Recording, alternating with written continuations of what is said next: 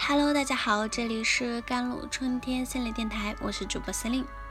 今天跟大家分享的文章叫做《当我们将嫌弃和挑剔转化成爱的呼唤时，伴侣才会》。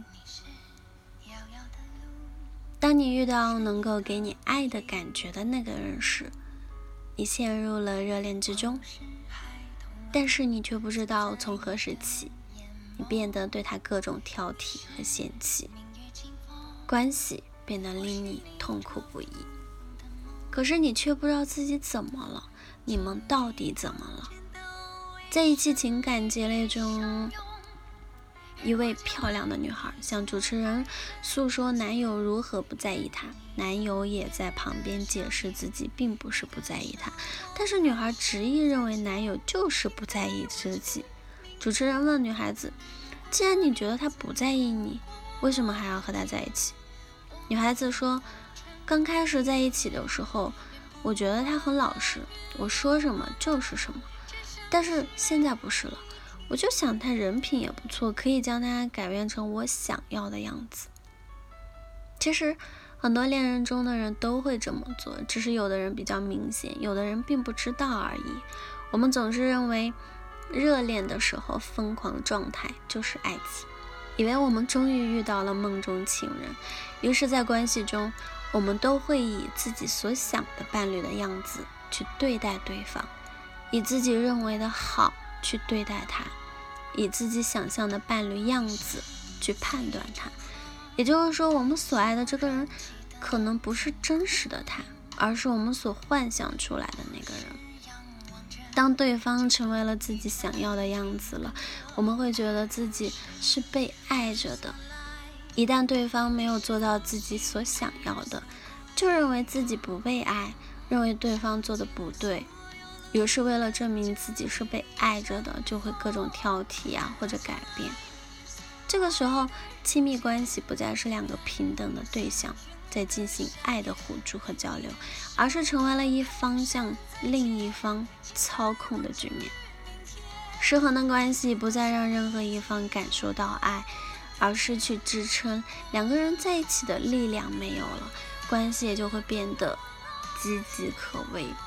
每个人心中都有一个梦中情人，他与每个人的性格、家庭环境、成长背景以及。第一次重要的情感经历都是有关的。一旦在现实中遇到一位可以对上号的异性，就会给一个人带来被爱的感觉，他就会将自己的梦中情人投射到对方身上，而陷入梦中情人的光环效应中。当我们把需求投射到对方身上时，就会对对方有期待。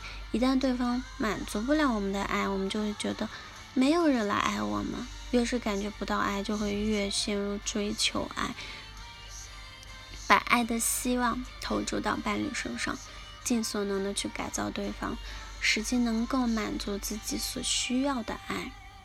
我们都必须明白一件事。我们真正需要的，没有人能给，也没有人能让我们快乐。唯独能让我们感受到爱的人，只有我们自己。所以，停止对对方的改造吧，就会帮助我们看到自己真实的需求，也会给爱情一个更加亲密的机会。嗯，那如何终止改造对方的做法呢？第一，从认知上改变。我们要知道，我们是无法通过改变另一半来完成对父母的期待的，而且我们也没有改变他人的权利，包括那个真心爱我们的人。还有一点就是，爱与被爱都是爱的能力，这个能力是需要我们具备的，而不是被给予的。第二，正确看待亲密关系，亲密关系是两个独立的个体，因为爱。而选择在一起所构造的关系，不管这两个人多么相爱，他们也是独立的个体。那么，尊重便是维护关系的最重要的准则了。所以，尊重和接纳真实的对方是关系持久发展的决定因素。而尊重和接纳都会让我们清晰的看到自身的真正问题所在。第三，自我反省。亲密关系就是我们的一面镜子，而关系中的痛苦啊、无奈啊、怀疑呀、愤怒，都反映了我们自身的某些问题。